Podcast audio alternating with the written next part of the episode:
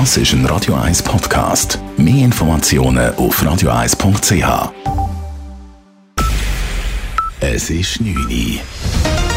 Radio 1, der Tag in 3 Minuten. Mit dem Simon Storz. In den USA bereitet sich die Bevölkerung auf eine dramatische Kältewelle vor. Diese ist teilweise bereits eingetroffen. Mehr als 200 Millionen Bürger sind von den Unwetterwarnungen betroffen. Landesweit wurden tausende Flüge gestrichen. USA-Korrespondentin Tina Eck berichtet. Extremer Frost, Schneestürme und Eiswind. In weiten Teilen des Landes wurde der Notstand verhängt. Vor allem im Norden und mittleren Westen der USA ist die Lage bitter. In Colorado stürzten die Temperaturen binnen weniger Stunden um 40 Grad. Schon kurze Momente im Freien können Erfrierungen bringen.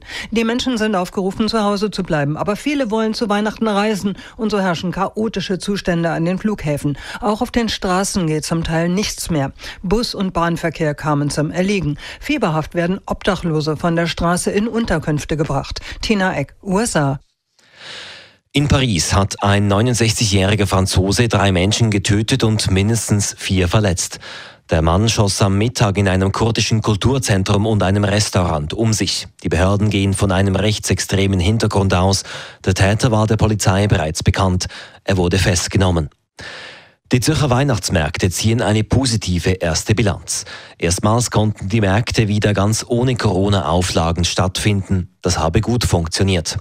Die Menschen hätten sich wieder unter größere Gruppen getraut und so seien die Besucherzahlen schon fast wieder auf dem Niveau von vor der Pandemie, sagt André Kofmehl, Präsident vom Verein Weihnachten in Zürich. Auch die Marktfahrer und Fahrerinnen hätten sich sehr zufrieden gezeigt. Die Umsätze selber sind sicher äh, gut.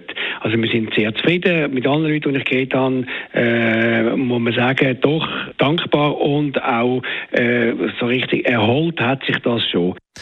Dieses Jahr hatte die Stadt Zürich zudem auf Standgebühren verzichtet. Das sei nach den schwierigen Corona-Jahren eine sehr wertvolle Geste gewesen, so Kofmel weiter.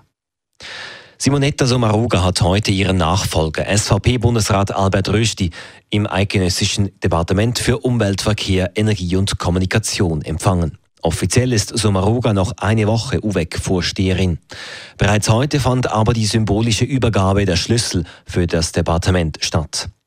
Die SP-Magistratin überreichte Rösti dabei ein symbolträchtiges Geschenk, ein Solarmodul. Rösti revanchierte sich mit Blumen.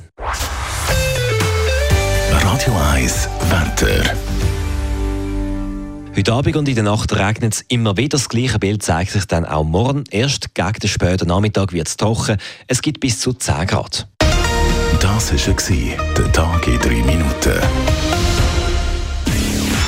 P. Weber's Friday Night Clubbing Show. Das ist ein Radio 1 Podcast. Mehr Informationen auf radio1.ch.